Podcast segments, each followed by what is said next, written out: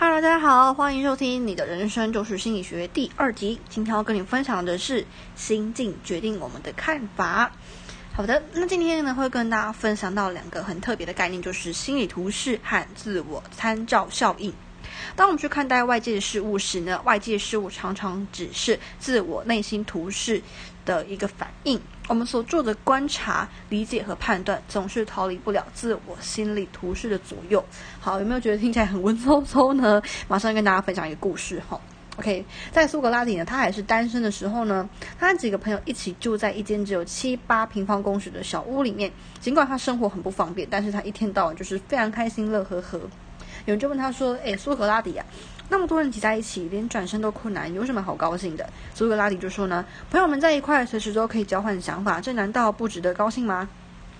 过了一段日子，朋友们成家了，陆续搬了出去，然后屋子里呢只剩下苏格拉底一个人，可是他仍然过得很快乐。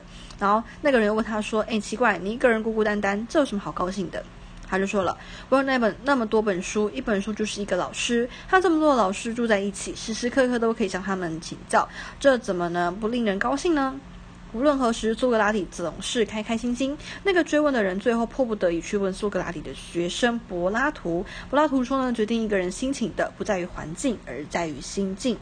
心境不同，看待同一件事物和问题的角度就会不一样。” OK，所以我们刚刚讲到心理图示，也就是所谓，其实讲白话一点就是心境的意思。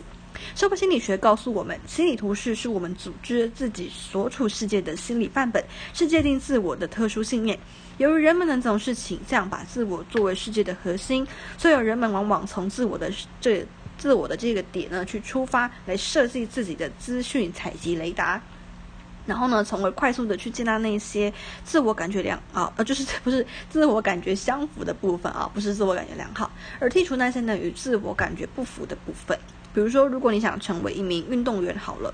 OK，就是说呢，成为一名运动员是你的自我图示的一部分，因此你会特别注意别人的身体和技巧，有意识的去记住与运动有关的资讯。那生活中我们都有这样的感受：如果在考试中取得了好成绩或获得了表彰，我们在路上呢会觉得哇神清气爽、云淡风轻；遇到平日里不怎么喜欢的邻居，也会主动去打招呼。而且一旦呢考试失利或者是遭到批评，我们就会无精打采，看什么都觉得不太顺眼，甚至连平日里非常喜欢的小狗也不。不再那么可爱了。其实邻居和小狗这些外在事物并没有什么改变，只是因为心境发生的变化，客观世界里呈现在眼里的面貌也发生了扭曲。所以说哈，你内心有什么就会看到什么。心理图示呢，就像是我们感知系统的一面镜子，这面镜子里面照到什么，你就会看到什么。所以不是有人这样说嘛？就说什么呃，你如何看待别人，就是呃，你知道什么？他意意思就是说，呃，你你是怎么样看待别人，你就是怎么样的一个人。就是我想应该就是这样的一个诠释，OK。那这边跟大家分享一个故事，就是说呢，有一位年轻人生活很不顺，非常苦闷，就去问一位老人家，就说：“哎，老人家，你为什么饱受磨难，却那么就是都没有伤心的感觉，都还是很淡定？”那老人呢，随手就从黄杨树摘下一片树叶递给他，问他说：“呢，知道黄杨树叶为什么历经风吹雨打却不舍得凋零吗？”年轻人就摇摇头。老人说呢，是因为这片树叶在这里能够看到温暖的阳光和晶莹的雨露，能看到枝头叽叽喳喳的小鸟，而我呢，就像这片树叶一样。老人又问：“你看这片树叶的形状像什么？”年轻人仔细端详一会，就说呢：“嗯，是像一颗心吗？”老人点点头，微笑对他说：“是啊，的确像一颗心。你内心有什么，就会看到什么。”某种程度上呢，心理图示和这片黄杨树的树叶非常相似。图示里有什么，你就会发现什么。OK，比如说像嗯，大家应该听过的故事是半瓶水。好，杯子里面装了半瓶水，乐观的人会说哇，还有半瓶水耶。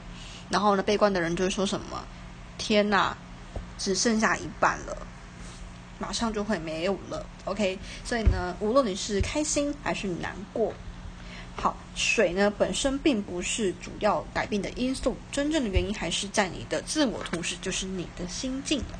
好，那当然我们说心理图示呢，比如不是凭空出现的，它与我们先天携带的基因基因素有关系，但是更多地与社会经，哦，更多呢是跟社会经验有关系。我们扮演的角色，社会是同一性。我们和别人的比较，成功与失败，以及我们身处的文化，都会对我们呢去塑造心理方式方面呢影形成了很大的影响。拿文化这点来说好了，个人主义文化背景下成长的小孩呢，常常受到做你自己，你是独一无二的，世界上没有人跟你一样独特的这样的教导。他们不会等待别人的帮助，相反的，他们会好好照顾自己。遇到挫折呢，也自发自信的信奉说呢，靠自己的努力走出困境的文化里面，对家庭父母呢是很少有依赖的。而在集体文化，就是集体主义这样的文化当中，人们从小被教导说呢，对家庭单位的责任感是最重要的。于是呢，个人不会显得那么锋芒毕露，会自觉的把自己的需要置于群体的利益之后。在这种文化背景之下，人与人相互依存的关系很重要。世代之间在人格和自我上呢缺乏显著界限，子女呢比较依赖父母和家庭。可见呢，文化对我们心理图式的这个形成了非常重大的影响。好，那我们说看到了失败，是因为想着失败。怎么说呢？自我图式呢，一旦形成，并不是固定不变的，它可能随着我们自己的自我成长来不断变化。可能自我包括呢，希望成为理想自我，也包括害怕成为的自我，比如失败的、孤独的自我。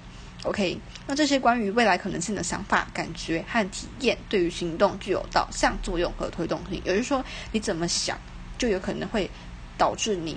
嗯，做出什么样的事情，有点像是我们说吸引力法则。OK，那一位来自山区的女孩，大学联考她落榜了，让老师和父母都跌破眼镜，因为她联考分数呢与平时成绩悬殊实在太大了。有天，她好朋友就跑去安慰她，就跟她就是安慰她，就说啊，不要难过啦。那这个女孩子呢，反而是非常的平静。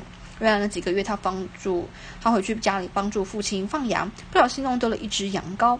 这对于一个贫困的家庭来说，无疑是个灾难。那父亲非常狠的训斥他，连个羊都放不好，家长还能够做什么？还能够有什么出息？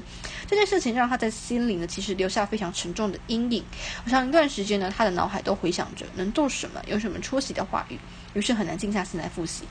对这个女孩来说呢，考试失利并不是因为发挥失常或者是考题太难，而是因为父亲的训斥驱动了她消极的心理图示，让无能、消极、虔诚、暗淡的资讯占了主导位置。而这些资讯呢，一旦发出指令，就会操纵着她一步步走向失败。OK，所以记得呢，凡事呢就是要正面一点，不要说好，尽量想一些很不好的事情。你只想那些很不好的事情呢，这样反而就更有可能会发生。所以希望大家呢都能够有好的心境、好的想法，完成你人生中的每一件事情。谢谢你收听今天的《你的人生就是心理学》，我们下次再见喽，拜拜。